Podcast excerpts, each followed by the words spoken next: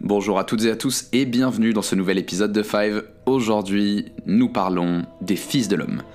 Un film d'Alfonso Cuaron sorti en 2006 avec en tête connue au casting Clive Owen, Julianne Moore et Michael Caine. Les Fils de l'Homme est un film novateur et pas forcément aussi connu qu'il le mériterait, bien qu'il ait été classé dans les 15 meilleurs films du 21e siècle par la BBC. Je pose ça là pour que vous commenciez à prendre le film un petit peu au sérieux. De quoi ça parle? Eh bien, nous sommes projetés à Londres en 2027, dans un monde où l'humanité dépérit petit à petit étant devenue stérile. En effet, il n'y a plus une seule naissance depuis 18 ans et les sociétés se préparent peu à peu à s'éteindre. Au milieu de ce désespoir ambiant, un miracle se produit et une femme tombe enceinte, ce qui n'avait plus eu lieu depuis une vingtaine d'années. Elle devient ainsi la personne la plus enviée et recherchée de la planète. On suit dans cette histoire Théo, un ancien activiste politique devenu agent de bureau, qui va se retrouver chargé de la protection de cette jeune femme. Mais alors, qu'est-ce que le film nous apprend sur notre rapport à l'effondrement, dans notre rapport à l'autre et notamment à l'enfance? Comment est-ce qu'il le fait et qu'est-ce qui le rend si marquant? C'est ce que je vous propose de voir ensemble en 5 points dans ce nouvel épisode de Five. So what happened to number five? You can expect five more of these. I paid $500. I want five goddamn fights. Despite that heart, I haven't practiced dentistry in five years. Five meters, man. Well, that is information I could have used five minutes ago. That's the length of five football fields. Five should do it. La première raison qui me pousse à vous recommander ce film, c'est son scénario et les réflexions que cela suscite. De tout temps, l'apocalypse a été un événement qui a fasciné notre humanité. L'apocalypse religieuse, nucléaire, épidémique ou même climatique ont toujours construit nos récits. Souvent se pose la question de comment réagit-on face à ce désespoir? Qu'est-ce qui survit de notre société dans des conditions extrêmes? C'est un sujet d'autant plus actuel à l'heure où la collapsologie fait débat et où notre inaction globale face au changement climatique remet en question le fonctionnement même de notre système. Là, on se situe dans une perspective, dans le film, assez similaire à celle évoquée dans la collapsologie. Un effondrement progressif dans sa temporalité, qu'on a le temps de voir venir sans pour autant agir en conséquence. Une chute lente, consciente, et dans laquelle tout le monde se sent plus ou moins impuissant. Je trouve personnellement ce scénario très malin car il permet de réfléchir aux conséquences qu'aurait cet apocalypse sur l'évolution des comportements dans la société à travers un prisme original, celui de l'enfance, ou plutôt de l'absence d'enfance. La mort est quelque chose de bien plus définitif dans un monde où on ne peut plus se reproduire. Les Fils de l'Homme va donc vous faire réfléchir et proposer sa vision, un peu comme dans Mad Max, mais là on se situe dans quelque chose de, de bien moins loufoque et de plus dramatique, de ce qui subsisterait de nos sociétés et de nos comportements dans un monde au bord de l'extinction.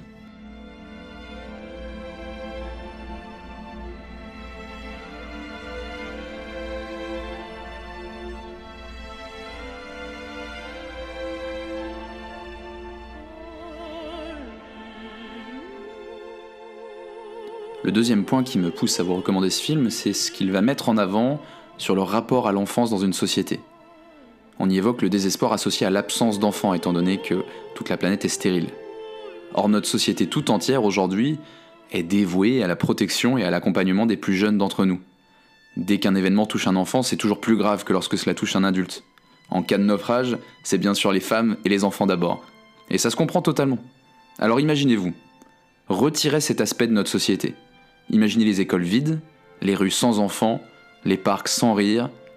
Imaginez un monde dénué d'innocence, amputé de, toute cette naïveté, priver les hommes et les femmes de ce projet commun qui consolide un foyer et une famille, mettez en hibernation tous les instincts de protection paternelle et maternelle. Et voilà, vous y êtes. C'est à peu près ce que le film va vous montrer.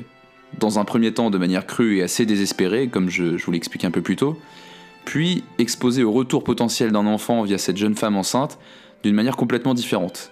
Imaginez que vous puissiez retrouver tout cela après l'avoir perdu pendant 20 ans. Comment vous comporteriez-vous?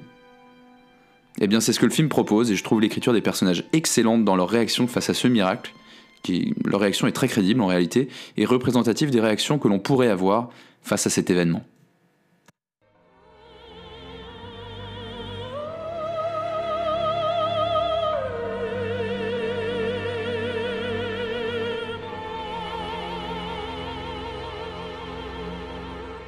Troisième aspect hyper intéressant de ce film, c'est ce qu'il va nous dire de notre rapport aux autres, et notamment de ceux qui n'habitent pas dans notre pays. Dans ce film, à Londres, en 2027, la société anglaise est une des dernières qui tient encore debout, le reste du monde étant dans une situation encore plus dramatique. Les flux migratoires sont gigantesques, et la société anglaise se renferme sur elle-même dans un comportement sécuritaire et nationaliste qui va rappeler de mauvais souvenirs à certains un parallèle saisissant avec les politiques de Trump aux États-Unis, de Salvini en Italie et même de Boris Johnson en Angleterre, alors même que le film date de 2006, faites le calcul.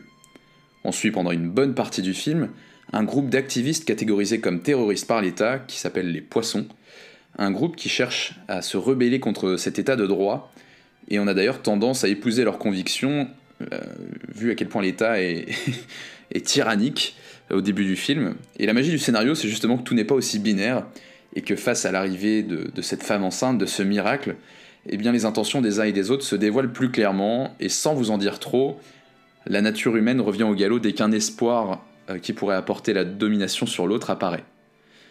Il est intéressant de noter qu'Alfonso Cuarón et son partenaire à l'écriture Timothy Sexton ont décidé de se focaliser sur deux problèmes clés euh, dans ce film, c'est euh, les vastes mouvements migratoires à l'échelle planétaire et l'effet boomerang de trois siècles de colonisation. Alfonso Cuaron disait d'ailleurs Nous avons élaboré une chronologie personnelle pouvant aboutir à cette vision de Londres en 2027. Et nous nous sommes aperçus que certains événements décrits dans notre scénario étaient déjà amorcés. Je ne cherche pas, pour autant, à apporter au spectateur des réponses toutes faites. Je l'invite plutôt à s'interroger. Il découvrira alors que ce film est un miroir qui lui renvoie sa propre vision, plus ou moins optimiste, de l'avenir. Ça fait réfléchir, non?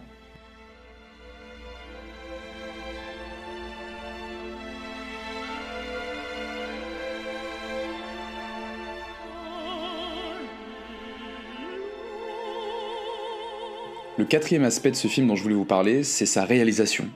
La réalisation d'Alfonso Cuaron et ses plans séquences virtuoses. En effet, on a vu que ce film avait plein de choses à nous dire, mais ce n'est pas tout. C'est aussi un vrai morceau de bravoure technique.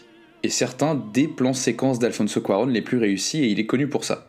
C'est un réalisateur mexicain, aujourd'hui très réputé, suite à ses films Roma, Gravity ou encore Harry Potter et le prisonnier d'Azkaban, qui est encore aujourd'hui considéré comme un des meilleurs des sept. Et sa marque de fabrique, qu'est-ce que c'est? Eh bien, Alfonso Cuaron nous a proposé certains des plans les plus audacieux, et notamment les plans séquences épiques, et moi je trouve justifiés, des Fils de l'Homme. Qu'est-ce que c'est qu'un plan séquence?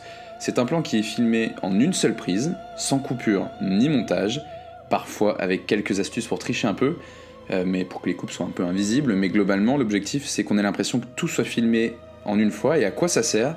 Eh bien ça sert à renforcer l'immersion dans un univers, dans une scène, à oublier qu'on est dans un film, à renforcer la crédibilité d'un univers et à rendre la caméra encore plus importante euh, dans le récit. Je, vous explique ça juste après. Personnellement, moi, ce que ça génère chez moi, c'est un sentiment d'être à bout de souffle, euh, comme si en réalité la coupe représenterait une respiration dans une séquence et que là, on se retrouvait en apnée. Je pense que c'est très personnel, mais en tout cas, c'est comme ça que je le ressens. Ici, une grande partie du film est constituée de plans-séquences, et c'est la volonté du réalisateur qui a même dit La caméra est ici un personnage à part entière un personnage inquisiteur, nerveux, qui vous jette au cœur de l'action et vous donne le sentiment de la vivre en direct. Le film comprend vers la fin un plan séquence remarquable de quasiment 7 minutes. Pour la petite histoire, il a fallu 14 jours pour préparer ce plan, qui a été tourné en 2 jours.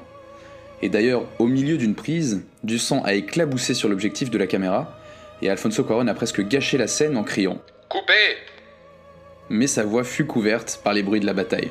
En voyant les rushs, le chef opérateur Emmanuel Lubzeski l'a convaincu de garder la prise et c'est finalement celle-ci qu'on peut voir à l'écran. Pour conclure, prêtez donc bien attention à cette technique de réalisation, vous verrez, c'est stupéfiant. Cinquième et dernière chose dont je souhaiterais vous parler par rapport à ce film Les Fils de l'Homme, c'est le personnage de Michael Caine. Pour le coup, c'est assez anecdotique, hein, mais j'adore ce personnage de hippie cultivé, informé, à l'humour mal placé, et qui veille sur sa femme dans le coma amoureusement. Il interviendra à plusieurs reprises dans le film et sera tour à tour drôle, triste et moi je dirais même incroyablement touchant, je ne vous en dis pas trop, mais c'est d'autant plus drôle qu'on retrouve à ce rôle Michael Caine avec son humour un peu pincé que la plupart d'entre nous connaissent notamment euh, pour son rôle euh, du margeur d'homme Alfred dans la trilogie Batman de Nolan. Deux rôles aux antipodes dans le costume, mais assez proches dans la dévotion, l'humour british et l'intelligence du personnage.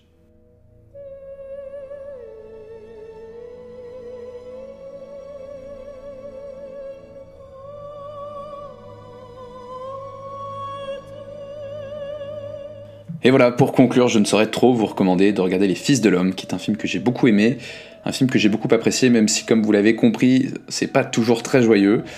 Euh, j'ai pas souhaité vous en dire trop sur le scénario non plus, parce qu'effectivement, il y a pas mal de rebondissements qui vont vous faire passer par plusieurs états émotionnels, je vais dire ça comme ça. Donc pour résumer, c'est une vision originale de ce que pourrait être notre apocalypse, l'extinction de l'humanité et la manière dont on peut la vivre. Euh, un film qui va mettre en avant notre rapport dans notre société à l'enfance et aux autres. Un film qui va nous proposer des plans séquences absolument extraordinaires et qui va correspondre à l'émergence d'Alfonso Cuaron dans le cinéma. Et enfin, pour le petit clin d'œil, le personnage de Michael Caine en hippie qui est, juste savoureux, qui vous permettra de, de vous remonter un petit peu le moral. Donc voilà, je vous recommande absolument ce film et je vous dis à très bientôt pour un prochain épisode de Five.